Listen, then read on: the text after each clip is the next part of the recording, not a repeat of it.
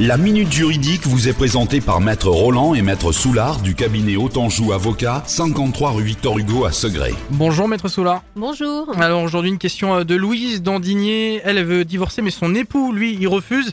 Comment euh, Louise peut-elle divorcer?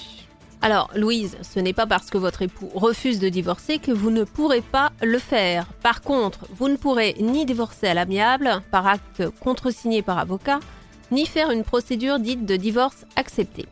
Il vous reste toutefois le divorce pour faute et le divorce pour altération définitive du lien conjugal. Mais encore faut-il prouver qu'il existe une faute du conjoint. Quand il n'y a pas de faute, il faut engager le divorce pour altération définitive du lien conjugal. Et depuis le 1er janvier 2021, une séparation effective d'un an est suffisante.